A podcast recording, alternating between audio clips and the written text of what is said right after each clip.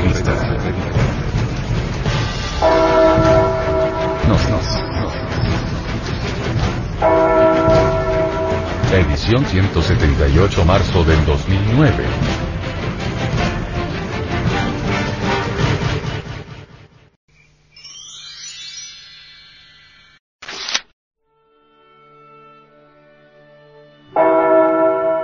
Editorial. El acto de mayor corrupción. Matar. El monstruo abominable del comunismo chino, Mao Zedong, dijo. La guerra causará espantosa desdicha. Probablemente 900 millones de personas perecerán. Empero, la desdicha en sí contiene alguna buena fortuna. El imperialismo también será destruido y sobre sus ruinas surgirá una nueva civilización. Esto será beneficioso. La nueva generación reemplazará a los 900 millones de personas que perecieron. Exigía Mao 900 millones de muertos para transformar la Tierra y convertirla en un paraíso. 900 millones de muertos para establecer el capital de Estado, un nuevo tipo de capitalismo tiránico, un nuevo tipo de esclavitud. Durante muchos años Mao Zedong le dijo al mundo que el poder político surge del cañón del arma de fuego. Cualquier cosa puede surgir del cañón de un arma de fuego. El mundo entero puede ser reformado con las armas, dijo. Necesitaba 900 millones de muertos. Necesitaba Mao Zedong, el monstruo sediento de sangre, el abominable monstruo comunista chino, 900 millones de muertos. 900 millones de cadáveres para que sirvieran de estiércol para vivificar la tierra. Para crear una nueva civilización comunista. Así han pensado toda la vida los fracasados, y no se les ocurre otra cosa, sino asesinar, matar, llenar el mundo de sangre para crear nuevas civilizaciones. Hemos podido comprobar hasta la saciedad, que todo fracasado no piensa en otra cosa, sino en matar. Son millones los fracasados y todos ellos creen que matando se puede mejorar la vida, reformarla como dicen, hacer un mundo mejor. Toda persona falta de inteligencia no piensa sino en matar, cree que matando todo cambia, se transforma. Todas las páginas negras de la oscura historia, están escritas con guerra, ¿y qué? ¿Acaso el mundo se ha transformado con tantas guerras? Fijémonos que pasó la Segunda Guerra Mundial y que... ¿Acaso por tantos millones de muertos se mejoró el mundo? El asesino por naturaleza solo piensa en matar, cree que matando se arregla todo, se transforma todo. El yo asesino goza matando, se siente feliz matando, goza matando. Lenin, Stalin, Khrushchev, etc. etc. etc. Solo pensaron en matar con el pretexto de crear el paraíso soviético.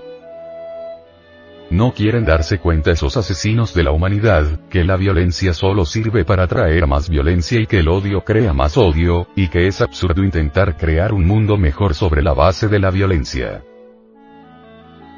En América hemos tenido muchos dictadores de derecha y de izquierda, muchos jefes de gobierno con tendencias fascistas, que se les ha demostrado que fueron o son grandes asesinos antes y después de haber entrado en el mundo de la politiquería.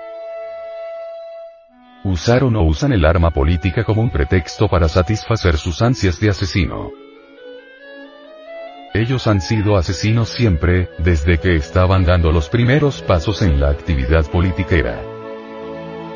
Ahora o después siguen siendo asesinos, con el pretexto de crear un país mejor, libre de lacras sociales. Sin darse cuenta, obviamente, que ellos son o han sido las peores manchas de América Latina.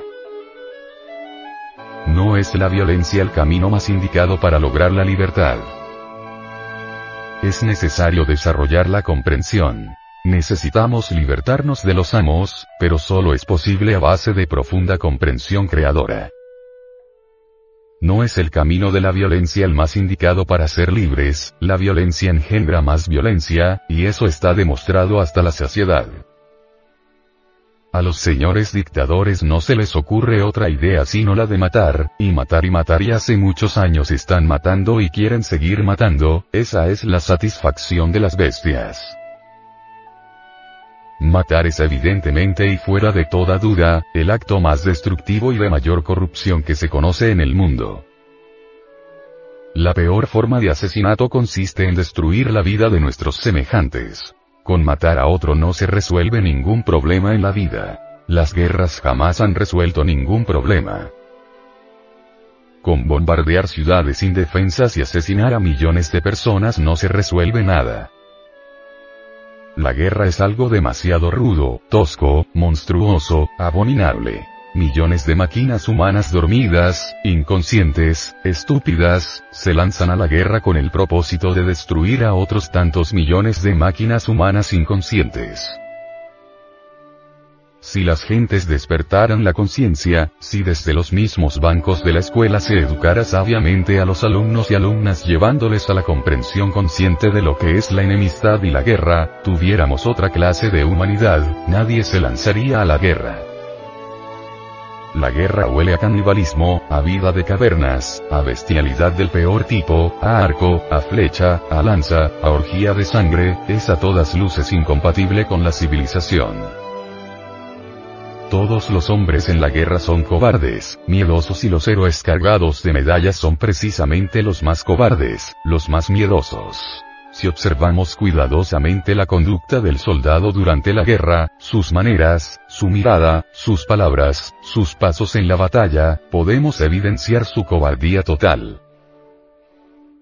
Los maestros y maestras de escuelas, colegios, universidades, deben enseñar a sus alumnos y alumnas la verdad sobre la guerra. Deben llevar a sus alumnos y alumnas a experimentar conscientemente esa verdad. Si las gentes tuvieran plena conciencia de lo que es esta tremenda verdad de la guerra, si los maestros y maestras supieran educar sabiamente a sus discípulos y discípulas, ningún ciudadano se dejaría llevar al matadero. La educación fundamental debe impartirse ahora mismo en todas las escuelas, colegios y universidades. Porque es precisamente desde los bancos de la escuela, donde se debe trabajar para la paz. Es urgente que las nuevas generaciones se hagan plenamente conscientes de lo que es la barbarie y de lo que es la guerra. En las escuelas, colegios, universidades, debe ser comprendida a fondo la enemistad y la guerra en todos sus aspectos. Las nuevas generaciones deben comprender que los viejos con sus ideas rancias y torpes, sacrifican siempre a los jóvenes y los llevan como bueyes al matadero. Los jóvenes no deben dejarse convencer por la propaganda belicista, ni por las razones de los viejos. Los viejos tienen millares de razones para justificar la guerra y llevar a los jóvenes al matadero.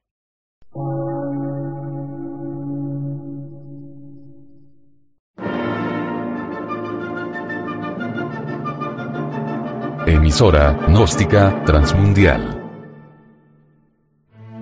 por una nueva civilización y una nueva cultura, sobre la faz de la Tierra.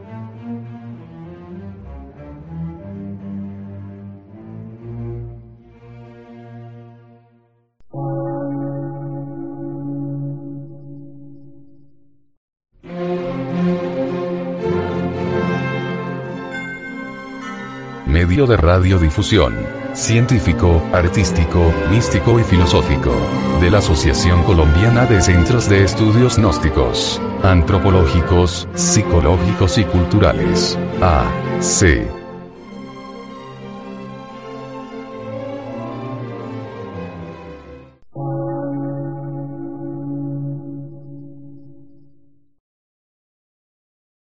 Lectura en movimiento. Difusión sin fronteras.